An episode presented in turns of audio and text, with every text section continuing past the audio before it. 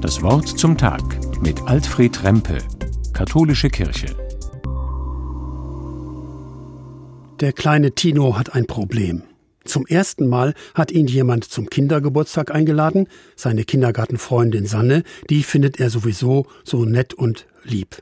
Und sie hat gedacht, dass sie jetzt mal richtig groß feiern muss, wo wir schon in der zweiten Klasse sind. Was willst du ihr denn schenken? fragt Tinos Mutter. Aber da hätte der junge Mann schon eine Idee. Sanne freut sich doch immer über so bunte, selbstgeflochtene Armbänder.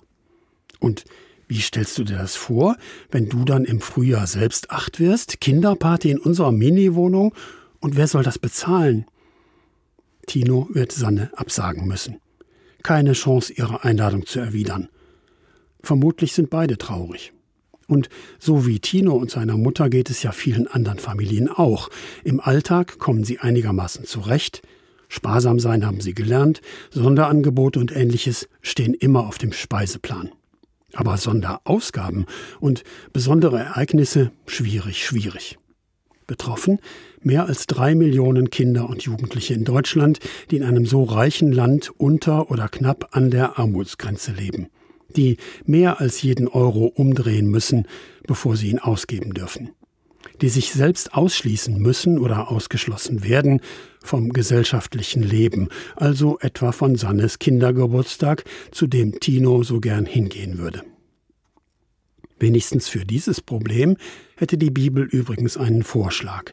Wenn du mittags oder abends ein Essen gibst, sagt Jesus einmal, so lade nicht deine Freunde, deine Verwandten oder reichen Nachbarn ein sonst laden auch sie dich ein und damit ist dir wieder alles vergolten. Nein, wenn du ein Essen gibst, dann lade Arme, Krüppel, Lahme und Blinde ein.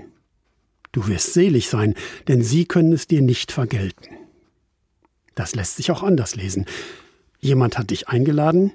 Geh hin, vielleicht sogar ohne Geschenk und ohne jede Aussicht, sie oder ihn demnächst zu dir einzuladen. Du bist gemeint. Habt gemeinsam ein schönes Fest, hoffentlich mit allen, die dabei sind und ganz egal, ob es eine Gegeneinladung gibt. Sollte vielleicht mal jemand Tinos Mutter vorschlagen.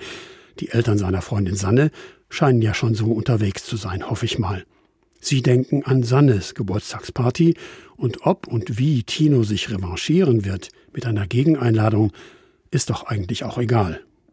Findet auch Alfred Rempe Trier von der katholischen Kirche.